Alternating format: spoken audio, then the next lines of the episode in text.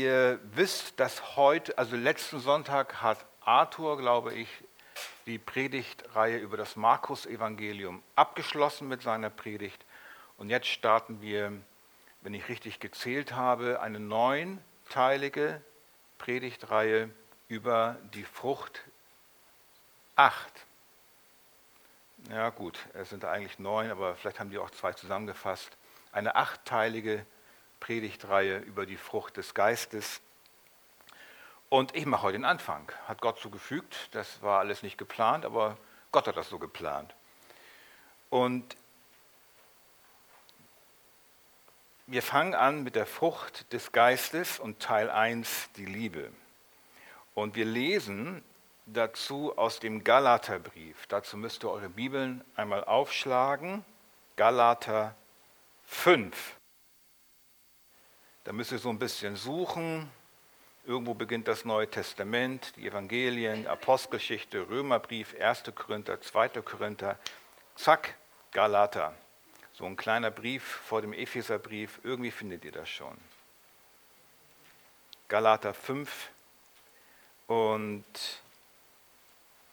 ich habe zum Predigtext die Verse 22 und 23 und wir stehen dazu auf aus Ehrfurcht vor dem Wort Gottes und lesen gemeinsam, ich habe es oben aber angeworfen an die Wand, die Verse 22 bis 23. Ich bete vorweg noch. Danke, Jesus, dass wir jetzt dein Wort lesen dürfen.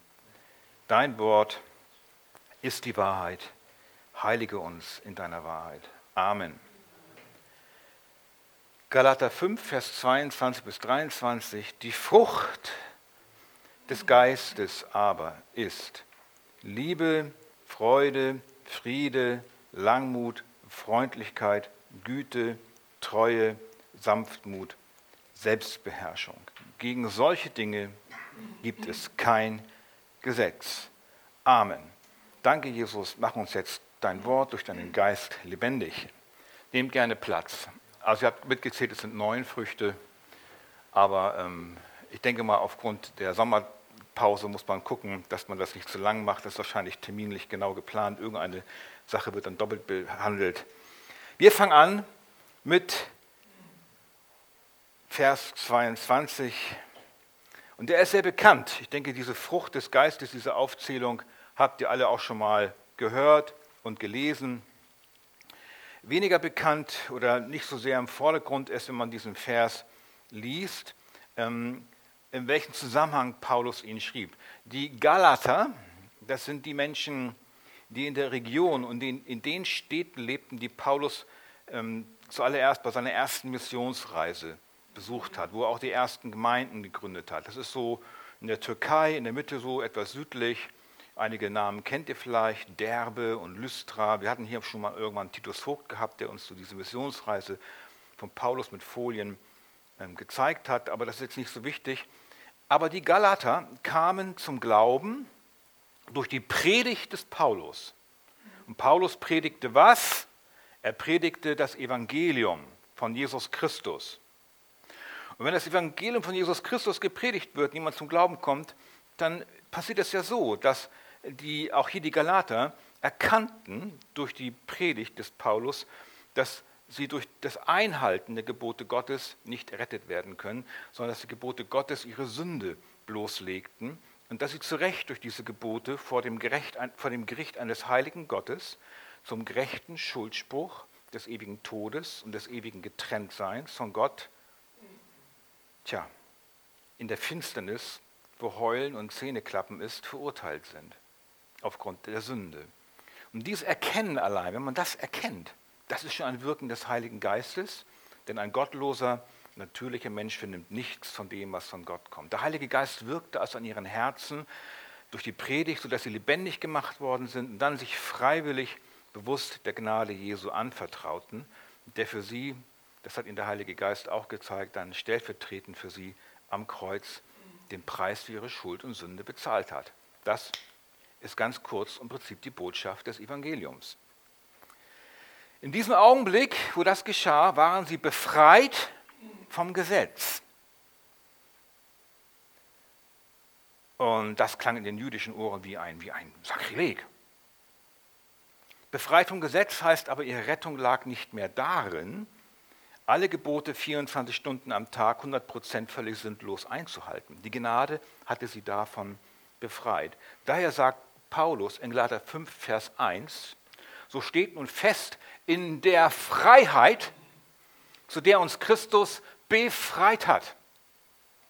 Und lasst euch nicht wieder in ein Joch der Knechtschaft einspannen. Damit meint er das alttestamentliche Gesetz. Wir wurden vom Gesetz befreit, weil wir an den glauben, der das Gesetz für uns stellvertretend erfüllt hat. Einmal im positiven Sinn und einmal im negativen Sinn. Im positiven Sinn hat er es erfüllt. Jesus lebt stellvertretend für uns ein sündloses Leben, in dem er alle Gebote einhielt. Er hat es im negativen Sinn erfüllt. Jesus bezahlte stellvertretend für uns die Strafe für unsere Übertretungen mit dem Tod am Kreuz, der Ort, wo wir hingehörten. Ja, was passiert bei den Galatern jetzt? Was ist da passiert in der Abwesenheit? Paulus war weg. Was passiert, wenn der Lehrer wegkommt? Dann kommen andere Lehrer, Irrlehrer, die sogenannten Judaisten. Sie meinten, die Gnade reicht nicht aus. Die Galater müssten erneut die alttestamentlichen Gesetze auch erfüllen zu ihrer Errettung durch Christus trotzdem weiter die alttestamentlichen Gesetze erfüllen. Sie müssen sich zum Beispiel unbedingt beschneiden lassen und alle Gebote des Alten Testaments befolgen. Und dazu müssen wir verstehen, dass die Juden und auch alle Anhänger einer jeden Religion, nimm wenn du, nimm, wenn du wen du willst, ihre jeweiligen Gesetze und Traditionen befolgen, um gerettet zu werden. Aber das Gesetz der Gnade und der Liebe in Christus ist anders. Wir folgen dem Gesetz der Gnade nicht um errettet zu werden, sondern weil wir errettet sind. Weil wir errettet sind, folgen wir Jesus. Und das hat Auswirkungen auf unser Leben. Wenn wir weiter, auch wenn wir Christus nachfolgen, einem religiösen Gesetz folgen, oder der Gnade noch selbstgemachte Regeln und Gesetze hinzufügen, dann führt das nicht mehr zu dieser herrlichen Freiheit, zu der uns Christus befreit hat, von der in Galater 5, Vers 1 sprach. Und dann sieht man auch, was das für Früchte hat, was das für Folgen hat, wenn solche Gesetze wieder hinzukommen. Denn Paulus schreibt dann, wenn ihr einander aber beißt und fresst, so habt Acht, dass ihr nicht voneinander aufgezehrt werden. Das führt nicht zum Frieden oh, ich halte das besser als du, nein, du, du musst das machen, du musst, nein, du hast doch, ich habe gesehen, du hast das nicht eingehalten. Das, dann beißt man sich und frisst man sich. Da ist dann keine Liebe mehr. Und das gilt auch für uns ganz persönlich als unsere Gemeinde. Wollen wir, dass die Liebe Christi und die Gnade Christi in unserer Gemeinde und in deinem Herzen und meinem Herzen wächst? Wollen wir das? Die Juden folgten ihrem Gesetz aus eigener Kraft und Anstrengung. Aber wir folgen dem Gesetz der Liebe nicht aus unserer eigenen Kraft. Wir haben nämlich durch unsere Errettung den Heiligen Geist empfangen.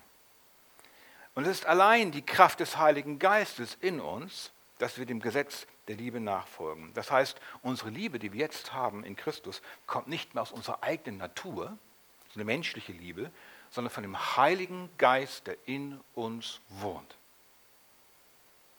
Wir lieben andere mit einer Liebe, nämlich mit der Liebe Gottes, die ausgegossen ist in unsere Herzen, durch wen? Durch den Heiligen Geist, der uns gegeben worden ist. Und wo der Heilige Geist nicht ist, da ist auch keine Liebe. Wenn du den Heiligen Geist nicht hast, dann hast du nicht die Liebe Gottes. Dann ist auch bei dir beißen und fressen. Diejenigen aber, die durch den Heiligen Geist leben, wie es heißt in äh, Galater 5, Vers 16, wandelt im Geist, bei denen wird sich etwas entwickeln, da wird etwas wachsen, da reift etwas heran. Und das nennt Paulus die Frucht des Geistes. Hierzu noch eine Vorbemerkung. Wir müssen unterscheiden, und das ist wichtig, dass ihr euch das merkt, wir müssen unterscheiden zwischen den sogenannten Gaben des Geistes und von der Frucht des Geistes. Die Gaben des Geistes, da gibt es mehrere Bibelstellen.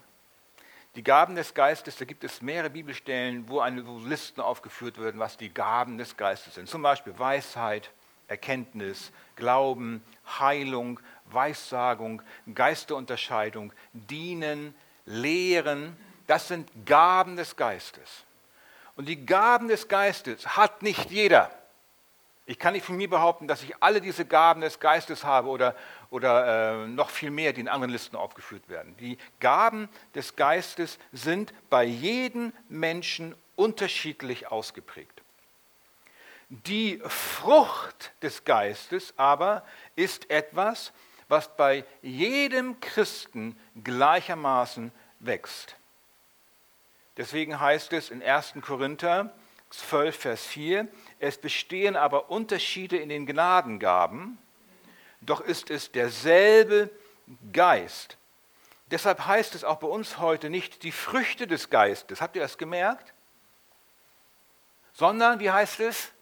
Die Frucht. Paulus sagt, die Frucht und führt neun Früchte auf. Neun Früchte, die aber eine Frucht sind. Das heißt, diese eine Frucht ist bei jedem Christen, wächst die heran. Das ist anders als bei den Gaben des Geistes. Alle neun Früchte sind eine Frucht. Und die Verheißung ist, bist du wiedergeboren, wenn du wiedergeboren bist, dann wachsen alle diese Früchte in deiner Seele, in deinem Charakter heran. Und das wollen wir jetzt anschauen, was das bedeutet. Drei Punkte. Erstens die Frucht, zweitens die Frucht des Geistes, drittens die Liebe. Fangen wir an. Erstens die Frucht. Frucht hat etwas mit Wachsen zu tun. Frucht ist nicht etwas, was man macht. Hast du schon mal eine Mandarine gemacht? Du hast schon mal eine Mandarine gemacht. Hat einer schon mal einen Apfel gemacht? Das können wir nicht tun. Also Frucht ist etwas, was wächst. Und daher stellt Paulus die Frucht des Geistes in unserem Kontext, wenn ihr mal die Bibel aufschlagt, den Werken des Fleisches gegenüber. Paulus stellt Werke und Frucht gegenüber. Nicht irgendwelche Werke stellt Paulus der Frucht gegenüber. Werke können ja auch gut sein. So ist unser Glaube ein Werk, das Gott in uns getan hat. Aber es geht um die Werke des Fleisches. Und das Fleisch, wenn Fleisch erwähnt wird, immer als Gegensatz zum Geist, nur dann, wenn dieses Gegensatzpaar auftaucht, da könnt ihr mal drauf achten, dann ist Fleisch negativ gemeint. Dann lesen wir in Galater 5, Vers 17, denn das Fleisch gelüstet gegen den Geist. Da wird es direkt genannt, Fleisch und Geist. Das Fleisch gelüstet gegen den Geist und der Geist gegen das Fleisch und diese widerstreben einander, sodass ihr nicht das tut, was ihr wollt. Das Fleisch hier in Vers 17 bedeutet den, den natürlichen Menschen. Christen sagen dazu, wenn sie bekehrt sind, den alten Adam, der immer noch in uns drin ist. Oder auch der nicht bekehrte Mensch, der in Ignoranz und Feindschaft aus seinem eigenen Leben und Erleben dahin lebt, der sich selbst eine Hilfe ist gegen Gott, wie es in Hosea steht. Und das Fleisch, der alte Mensch, hat immer nur Folgendes vor. Offenbar sind aber die Werke des Fleisches, Galater 5, Vers 19 bis 21, direkt vor unserem Abschnitt, welche sind Ehebruch, Unzucht, Unreinheit, Zügellosigkeit, Götzendienst, Zauberei, Feindschaft, Streit, Eifersucht, Zorn, Selbstsucht, Zwietracht, Parteiungen, Neid, Mord, Trunkenheit, Gelage und dann und dergleichen. Die Liste ist also nicht vollständig. Und dieser Kontrast von diesen Werken zu unserer Frucht, von der wir gehört haben, der ist wichtig. Eine Maschine in einer Fabrik arbeitet. Sie ist am Werken. Und eine Maschine produziert ein Produkt, Reifen zum Beispiel, oder ein Auto. Was eine Maschine aber nicht kann, ist eine Frucht herstellen. Kein Apparat, den Menschen bauen, können Früchte herstellen. Eine Frucht muss wachsen. Und hier kommt das erste Prinzip zum Tragen. Eine Frucht entsteht nur aus Lebendigen. Es muss schon was da sein, damit eine Frucht entsteht. Eine Frucht entsteht nie primär aus toter, lebloser Materie, auch nicht aus unserem toten, sündigen, verfallenen Leib. Es muss schon Leben da sein, das Frucht hervorbringt. Und im Falle des an Jesus gläubigen Menschen ist es das Leben durch und vom Heiligen Geist. Deswegen sagt er auch im Galater 5, 25, wenn wir im Geist leben, was so viel heißt wie, wenn wir bei unserer Errettung den Heiligen Geist empfangen haben, ja mehr noch, wenn der Geist, der ewig lebendig ist, in uns das neue Leben, die Wiedergeburt bei der Bekehrung gegeben hat und in uns eingezogen ist und in uns wohnt, dann ist Leben entstanden. Wenn wir an Werke denken, dann denken wir an Leistung an Arbeit, an Anstrengung, an Mühe. Also Arthur hat gerade sein, baut an seinem Haus und das ist eine harte Arbeit. Das ist wirklich eine physische, schwere Arbeit. Wenn wir aber an Frucht denken, was denkt, wenn, wenn ihr so an eine Frucht denkt, was, was für ein Bild kommt euch da in den Kopf? Schönheit, Farben, Geruch, Geschmack, Ruhe, Zeit, Entfaltung des Lebens. Süße, Nahrung, Stärke, Erfrischung, Erholung und so weiter. Das ist der Gegensatz. Das Fleisch im Gegensatz zum Geist produziert tote Werke, die nicht lebendig sind. Deswegen sagt Hebräer 9, Vers 14, wie viel mehr wird das Blut des Christus, der sich selbst durch den ewigen Geist als ein makelloses Opfer Gott dargebracht hat, euer Gewissen reinigen von toten Werken, damit ihr dem lebendigen Gott dienen könnt. Das heißt, euer Gewissen reinigen von toten Werken, damit ihr dem lebendigen Gott dienen könnt. Unsere toten Werke belasten häufig unser Gewissen. Was waren das für tote Werke, von denen wir gerade eben gelesen haben? Ehebruch, Ehebruch ist ein totes Werk. Belastet Ehebruch nicht unser Gewissen? Belastet deine Untreue nicht dein Gewissen? Belastet deine Streiterei, deine Eifersucht, dein Neid, deine Zornausbrüche, belasten die nicht dein Gewissen? Das legt sich wie eine Last, diese toten Werke legen sich wie eine Last auf unser Gewissen. Wir können jedes Werk von diesen, Fleisch, diesen Fleischesaufzählungen äh, nehmen so wird niemand selig, so wird niemand glücklich, so wird niemand errettet. Unser Gewissen wird mehr und mehr belastet. Es legt sich mehr und mehr Last auf die Seele. Aber der Geist, der produziert lebendige Frucht. Keine toten Werke, sondern eine lebendige Frucht. Und diese Frucht trägt in sich wiederum Samen für neue Frucht. Auch ein Prinzip.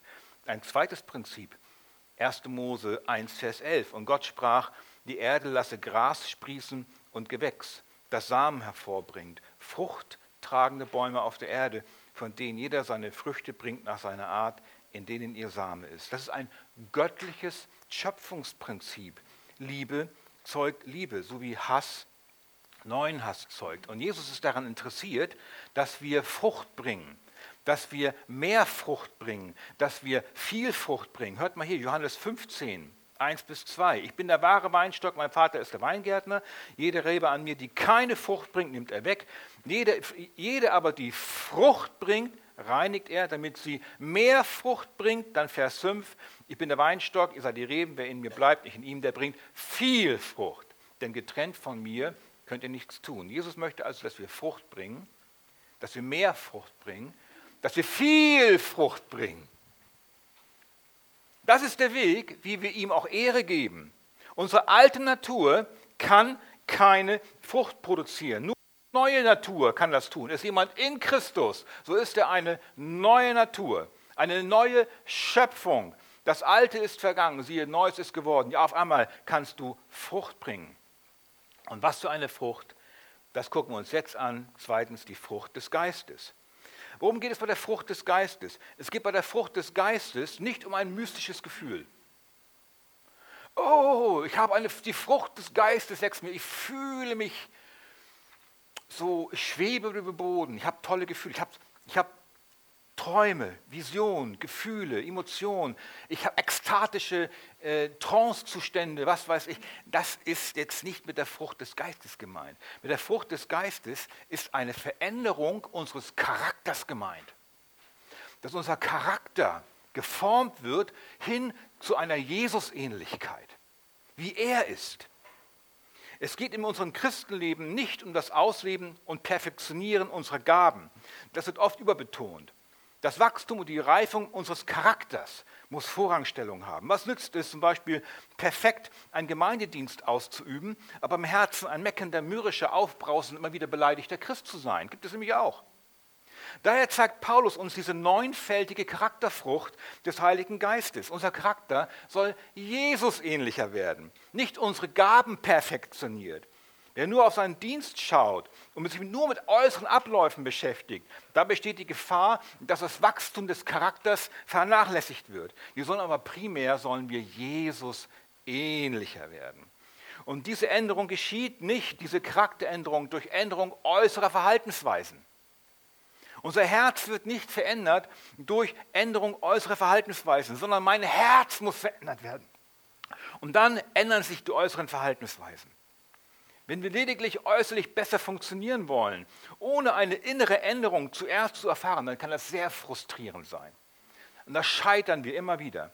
Denn du bist immer ständig dabei, dieses äußere Erscheinungsbild aufrechtzuerhalten mit eigener Kraft. Dann trägt man dauernd eine Maske, auf der steht, ich bin Christ und habe die Liebe. Aber diese Maske ist nicht echt. Eine Maske ist keine Frucht. Sie ist tot weil unser Herz an dieser Stelle noch voller Unrat und Totengebein ist, wie Jesus es den Pharisäern gegenüberstellt, wo er sagt, wehe euch, ihr Schriftgelehrten, ihr Heuchler, Pharisäer, dass ihr das Äußere des Bechers und der Schüssel reinigt, inwendig aber sind sie voller Raub und Unmäßigkeit. Ja, reinige das Inwendige des Bechers, das, Herr, das Herz ist damit gemeint, und der Schüssel, damit auch ihr Äußeres rein werde. Wehe euch, ihr Pharisäer, Schriftgelehrten, Heuchler, dass ihr getünchten Gräbern gleicht, die äußerlich zwar schön scheinen, inwendig aber voller Totengebeine und aller Unreinheit sind. So sollen wir nicht sein. Und die Gabe des Geistes ist die Verheißung ist, wenn wir Jesus nachfolgen, dann verändert er uns im Herzen, im Inneren, dass der Unrat und die Totengebeine immer weiter wegkommen und dass das neue Leben auch nach außen durchbricht. Wir dürfen uns da nicht selbst betrügen. Die Bibel warnt uns, prüft euch selbst, ob ihr im Glauben seid.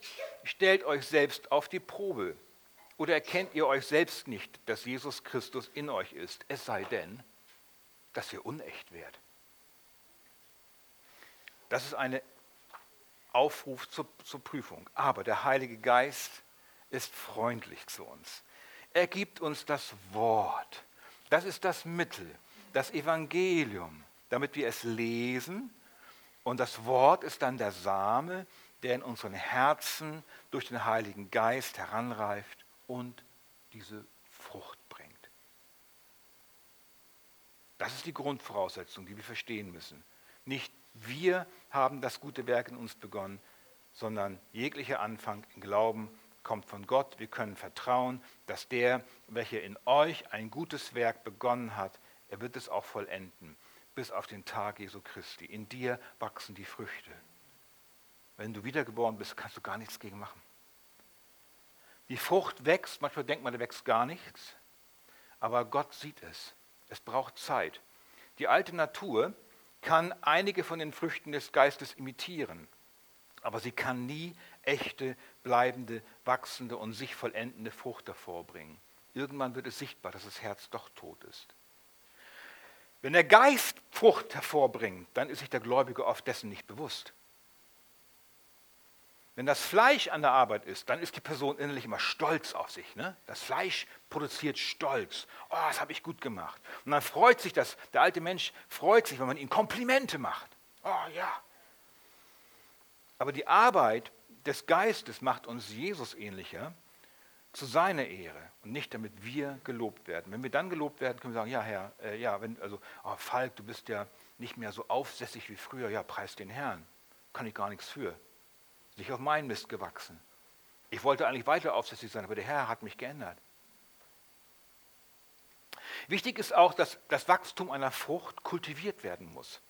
Es muss bei einer Frucht, ihr kennt auch so Treibhäuser, es muss eine richtige Atmosphäre da sein, eine richtige Umgebung, das richtige Klima, das richtige Licht. Ich bin das Licht der Welt, sagt Jesus. Damit die Frucht wächst. Die Frucht des Geistes wächst gut in einem Klima, gesegnet oder auch gedüngt mit einem Überfluss an gepredigten und gelesenem Wort. Das ist der Dünger für die Frucht. Und das nutzt der Heilige Geist dann, um uns zu ernähren, damit die Frucht wächst. Wir sind dann wie ein Baum gepflanzt an Wasserbächen, der seine Frucht bringt, haben wir schon wieder, zu seiner Zeit und seine Blätter verwelken nicht und alles, was er tut, gerät wohl. Das sind die, die über dem Wort nachsinnen, Tag und Nacht. Frucht wächst nicht in einer Atmosphäre der Angst und des Wettbewerbs. Es gibt Gemeinden, die legen ihren Schafen neue Gesetze auf, neue Knechtschaften auf, damit die Schafe erneut in Furcht leben. Ihnen wird gesagt, wenn du sündigst, verlierst du wieder dein Heil. Du musst aus eigener Kraft sündlos bleiben, sonst hast du nicht den Heiligen Geist. Du darfst dies nicht, du darfst das nicht. Oder du musst das tun und jenes, sonst bist du kein echter Christ. Und so fügt man der Gnade wieder neues Gesetz hinzu. Wir glauben aber, wer wiedergeboren ist, in dem lässt der Heilige Geist die Frucht des Geistes wachsen, ohne Gesetz, aus Gnade allein. Und das führt uns zum dritten Punkt, nämlich die Liebe. Die Frucht des Geistes ist Liebe. Paulus fängt diese neunfältige Frucht mit der Liebe an. Warum? Weil das das Oberprinzip ist. Gott ist die Liebe. Daher fängt Paulus mit ihr an. Diese Liebe bleibt bis zum Ende der neunpunktigen Liste auch immer gegenwärtig. Die Frucht des Geistes, kann man sagen, ist eine neunfache Entfaltung der Liebe. Ähm, jemand hat mal gesagt, die, äh, was danach kommt, Liebe, Freude, Friede, Langmut, dass Freude jubelnde Liebe ist, Friede ist heilende Liebe, Langmut tragende Liebe, Freundlichkeit erbarmende Liebe, Güte schenkende Liebe, Treue verlässliche Liebe, Sanftmut demütige Liebe und Selbstbeherrschung verzichtbereite Liebe. Warum wird die Liebe als erstes genannt? Weil in ihr das gesamte Gesetz erfüllt wird. In der Liebe wird das gesamte Gesetz erfüllt. Man könnte deswegen auch sagen, Liebe ist sich in den Tod hingebende Gesetzerfüllung. Johannes 3, Vers 16. So sehr hat Gott die Welt geliebt, dass es einen eingeborenen Sohn gab, damit jeder, der an ihn glaubt, nicht verloren geht, sondern ein ewiges Leben hat. 1. Johannes 4, Vers 10. Darin besteht die Liebe, nicht, dass wir Gott geliebt haben, sondern dass er uns geliebt hat. Und nun kommt es. Und seinen Sohn gesandt hat als Sühnopfer für unsere Sünden. Da bezahlt, da sühnt Jesus Schuld. Und so ist nun die Liebe, mit der der Vater den Sohn gesandt hat und mit dem der Sohn seine Mission erfüllt, so ist diese Liebe, mit der er die Schuld sühnt, die Erfüllung des Gesetzes. Christus hat alle Gebote erfüllt. Für uns, stellvertretend, wer an das glaubt, für den, dem wird das zugerechnet. Dieses Heil und diese Gerechtigkeit zugerechnet. Das ist gute Botschaft. Das ist frohe Botschaft. Frei vom Gesetz, sondern neu mit, der, mit dem Gesetz der Gnade verbunden wo wir freiwillig Christus folgen, der für uns aus Liebe das Gesetz erfüllt hat. Diese Liebe wird Agape genannt. Das steht hier im Grundtext. Sie ist die göttliche Liebe vom Heiligen Geist. Nie steht das Wort Eros im Neuen Testament für Liebe. Eros ist in der Ehe gut, aber Eros ist nicht Agape. Agape ist die, sich, die göttliche Liebe, die sich hingibt. Und damit ist auch ausgedrückt, dass die Liebe, von der wir reden, nicht auf unserem Gefühl beruht, die Liebe, von der wir reden, ist kein Gefühl, sondern sie ist eine Haltung des Herzens. 1. Petrus 1, Vers 22, da befiehlt Petrus, so liebt einander beharrlich und aus reinem Herzen. Also Petrus ordnet die Liebe an. Das kann man nur tun, wenn es um eine Haltung geht, um eine Entscheidung, um eine Tat. Es ist ein Befehl, liebt einander, ein Imperativ. Zu dieser Liebe kann man also ermahnen, auffordern, anweisen, denn die Liebe ist eine Entscheidung, die wir treffen, eine Handlung, die wir vornehmen. Sie ist nicht unseren Gefühlen und Stimmungsschwankungen unterworfen. Diese Liebe ist eine Dienerin unseres Willens. Wenn wir so handeln, wenn wir so handeln, wenn wir so tun, dann stellen sich auch Gefühle ein, der echten göttlichen Liebe. Wir warten nicht auf ein Gefühl und dann lieben wir, sondern wir lieben und dann kommen die Gefühle. Viele sagen, es muss nur der richtige Mann kommen. Es muss nur die richtige Frau kommen. Es müssen nur die richtigen Umstände kommen. Es muss nur die richtige Gemeinde da sein. Es müssen nur die richtigen Brüder und Schwestern da sein. Dann kann ich lieben. Das ist so, als würde ein Maler sagen würde, äh, der nicht malen kann, es muss nur die richtige Landschaft da sein, dann kann ich malen. Absurd. Sondern wir haben den Heiligen Geist und wir sollen lieben. Wenn Gott sagt, liebet eure Feinde, tut wohl denen, die euch Böses tun, dann ist genau das, was damit gemeint ist, dass wir lieben sollen. Und dann kommen, die, dann kommt diese, dann kommen diese göttlichen Gefühle auch. Und dann kann es für keinen Christen auch keine Ausreden mehr geben. Da muss er Buße tun. Wir müssen Buße tun.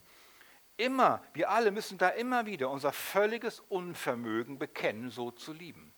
Ich kann das nicht. Ein Befehl, ein Imperativ, der in der Bibel geäußert wird, wie gerade eben hier, den ihr oben liest, heißt nicht, dass ich das automatisch auch gleich kann. Aber wir sollen es trotzdem tun. Es ist unsere Pflicht als Christ. Aber der Befehl zeigt, wenn ich ganz ehrlich bin, das kann ich nicht. Ich kann das nicht aus mir selbst heraus. Meine eigene Kraft, mein, kann ich nicht. Unser alter Mensch ist dagegen. Der will das nicht. Und dann erkennen wir aber auf einmal durch den Heiligen Geist, dass Christus in uns es kann. Christus in uns. Oh, Christus, du kannst das. Oh, du kannst das. Und deswegen ist es möglich. Und dazu gab er uns sein Wort. Christus in uns, die Hoffnung der Herrlichkeit. Zum Schluss. Die Frucht des Geistes aber ist Liebe. Wozu ist eine Frucht da? Nur um daran zu riechen? Ah, die riecht aber gut. Um sie anzuschauen?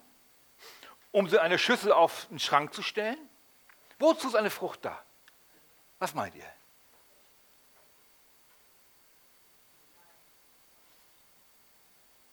Um sie zu essen. Sie soll nicht ihrer selbst wegen angebetet werden. Oh, was für eine Liebe du schon wieder hast. Das sieht ja toll aus.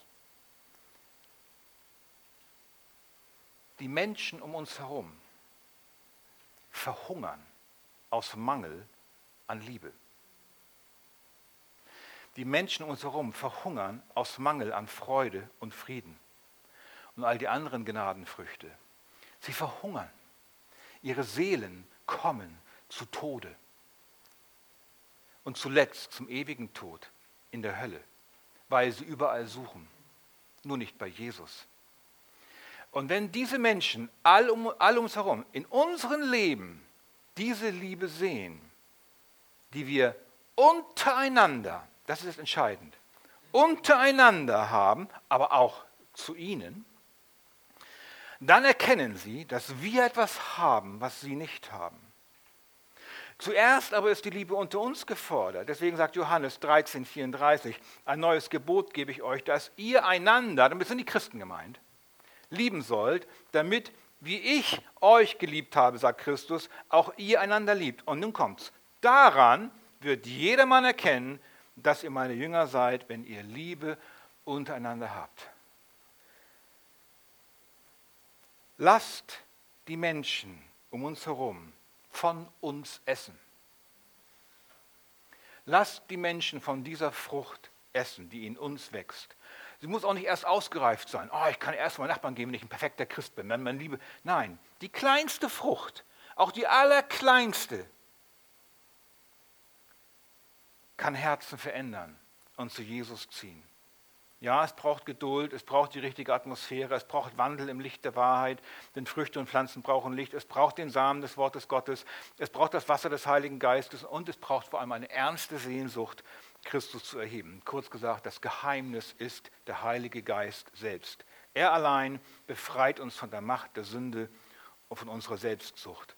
Er ermöglicht uns, das Gesetz der Liebe in Christus zu erfüllen, das Fleisch zu überwinden und Frucht zu tragen. Ja, wollen wir uns Jesus ergeben, diesem Wirken des Heiligen Geistes wirklich ergeben, hingeben? Wollen wir, dass der Heilige Geist in unserem Herzen diese Frucht wachsen lässt mit großer Freude? Wollen wir, dass die Menschen von uns essen, dass sie, diese, dass sie wirklich von uns abbeißen, dass sie eine Sehnsucht kriegen nach der Liebe, die der Heilige Geist in uns wirkt? Dann gilt auch uns, dass dadurch Segen entsteht. Wenn du den Heiligen Geist hast, wenn, der, wenn du es möchtest, dann wirst du sehen, diese Entfaltung der neunfachen, neunfachen Frucht in deinem Herzen, heute war die Liebe dran, wird großen Segen bringen. Dir zuallererst, der Gemeinde, aber auch den Verlorenen. Amen.